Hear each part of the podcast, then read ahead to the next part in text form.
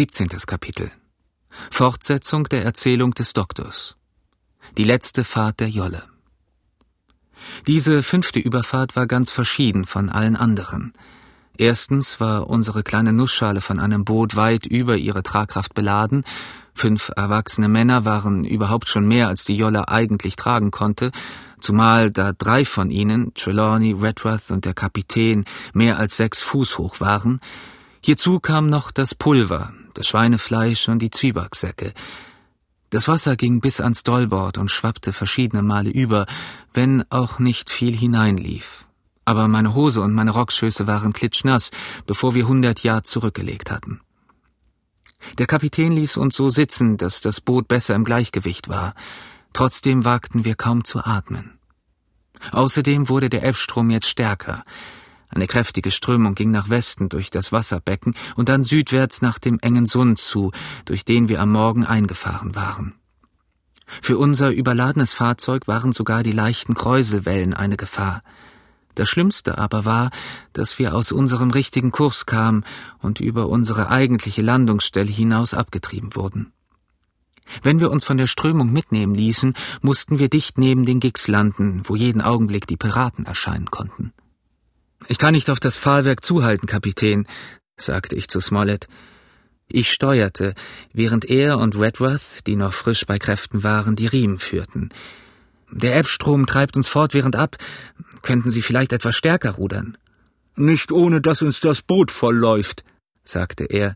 Sie müssen dicht heranhalten, Doktor, wenn Sie so gut sein wollen. Immer dicht heran, bis Sie sehen, dass wir der Strömung Herr werden. Ich versuchte es und fand bald, dass der Ebbstrom uns nach Westen riss, wenn ich nicht genau nach Osten steuerte. Das war aber im rechten Winkel in der Richtung, in der wir fahren mussten. Auf diese Weise kommen wir nie und nimmer an Land, sagte ich. Wenn es der einzige mögliche Kurs ist, Doktor, so müssen wir ihn eben steuern, antwortete der Kapitän. Wir müssen gegen den Strom halten. Sehen Sie, wenn wir einmal lehwärts von dem Landungsplatz kommen, dann ist es schwer zu sagen, an welcher Stelle wir an den Strand kommen, ganz abgesehen von der Möglichkeit, dass die Gigs uns über den Hals kommen. Wenn wir aber einfach weiterfahren, muss die Strömung allmählich schwächer werden, und dann können wir dicht am Strande wieder zurückfahren.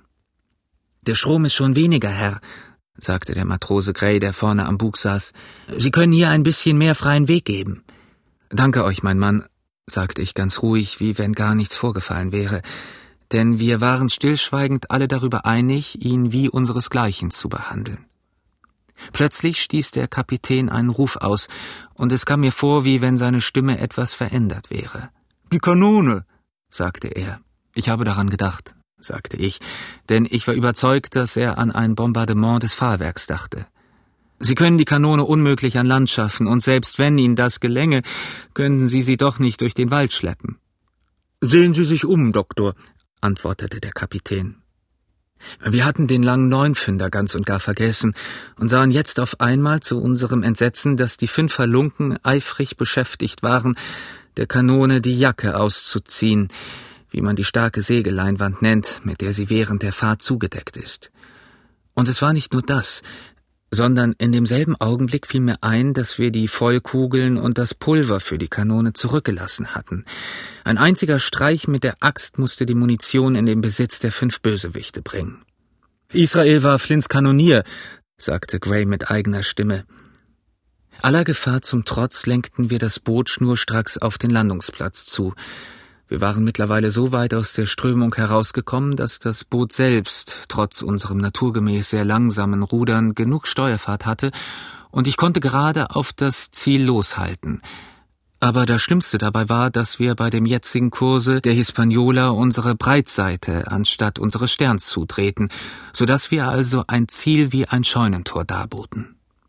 Ich konnte nicht nur hören, sondern auch sehen, wie der Schuft mit dem versoffenen Brandweins Gesicht, Israel Hens, eine Vollkugel auf das Deck warf. Wer ist der beste Schütze? fragte der Kapitän. Herr Trelawney, ohne einen Zweifel, sagte ich. Herr Trelawney, wollen Sie mir bitte einen von diesen Leuten wegputzen? Wenn möglich Hens, sagte der Kapitän.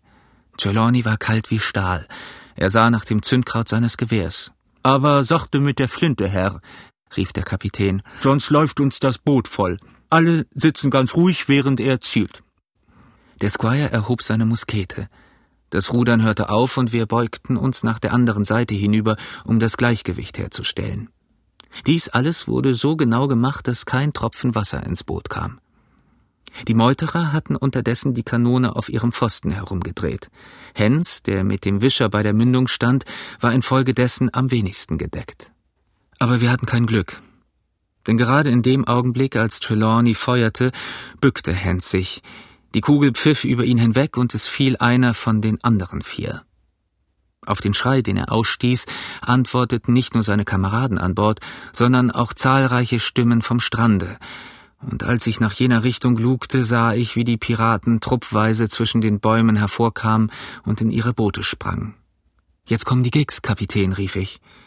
Dann nur einfach geradeaus, schrie der Kapitän. Es darf uns jetzt nicht mehr darauf ankommen, ob wir Wasser ins Boot bekommen. Wenn wir es nicht an Land bringen können, ist alles aus.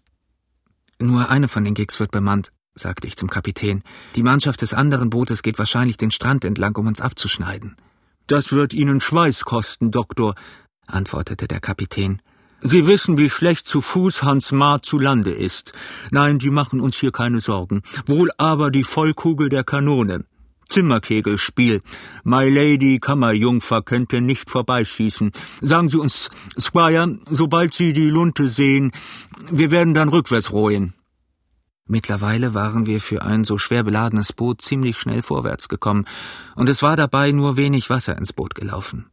Wir waren jetzt dicht an unserem Ziel. Dreißig oder vierzig Ruderschläge mussten uns an Land bringen, denn die Ebbe hatte bereits einen schmalen Sandstreifen unterhalb der Bäume freigelegt. Der Ebbstrom, der uns in so unangenehmer Weise aufgehalten hatte, glich jetzt den Schaden für uns wieder aus, indem er unsere Verfolger aufhielt. Die einzige Gefahr drohte uns von dem Geschütz. Wenn ich es wagen dürfte, sagte der Kapitän, würde ich einen Augenblick halten und noch einen wegputzen. Aber es war klar, dass die Meuterer sich durch nichts aufhalten lassen wollten. Sie hatten sich nach ihrem gefallenen Kameraden nicht einmal umgesehen, obgleich er nicht tot war, denn ich sah, wie er von der Kanone wegzukriechen versuchte. Fertig, rief der Squire. Halt, rief der Kapitän schnell wie ein Echo, und er und Redruth setzten mit aller Wucht die Riemen rückwärts ein, und der Stern des Bootes kam unter Wasser. In demselben Augenblick kam der Knall der Kanone. Dies war der erste Schuss, den Jim hörte, denn der Knall von dem Musketenschuss des Squires hatte ihn nicht erreicht. Wie die Kugel flog, konnte keiner von uns genau sagen, aber ich denke mir, sie muss über unsere Köpfe weggeflogen sein, und der Luftdruck, den sie verursachte, mag wohl zu unserem Missgeschick beigetragen haben. Jedenfalls sank das Boot, den Stern voran, in drei Fuß tiefes Wasser. Der Kapitän und ich blieben einander gegenüber auf unseren Füßen stehen. Die anderen drei kamen mit dem ganzen Körper ins Wasser und schnauften und sprudelten, als sie wieder auftauchten. Dies hatte nicht viel zu bedeuten. Kein Leben war verloren gegangen und wir konnten in Sicherheit an den Strand warten. Aber alle unsere Vorräte lagen im Wasser und was noch schlimmer war, von den fünf Musketen waren nur noch zwei brauchbar. Die meinige hatte ich sozusagen triebmäßig über den Kopf gehalten. Der Kapitän hatte seine Büchse an einem Riemen über der Schulter getragen, und zwar als ein kluger Mann mit dem Schloss nach oben. Die anderen drei Musketen waren völlig nass geworden, als das Boot versank. Unsere Sorgen wurden noch dadurch vermehrt, dass wir bereits Stimmen im Walde am Strande näher kommen hörten. Es bestand daher nicht allein die Gefahr, dass wir in unserem halb wehrlosen Zustande von dem Pfahlwerk abgeschnitten wurden, sondern wir mussten auch befürchten, dass Hunter und Joyce vielleicht nicht so kaltblütig sein würden, standzuhalten, wenn sie von einem halben Dutzend Piraten angegriffen würden. Hunter war allerdings zuverlässig, das wussten wir. Mit Joyce aber war es zweifelhaft. Er war ein freundlicher, höflicher Mann, ein guter Bedienter, der zuverlässig einen Rock sauber ausbürstete, aber nicht eigentlich ein Kriegsmann. Mit allen diesen Befürchtungen im Herzen warteten wir so schnell wie wir konnten an Land. Die arme Jolle und die größte Hälfte unseres ganzen Mundvorrates und Pulvers ließen wir hinter uns.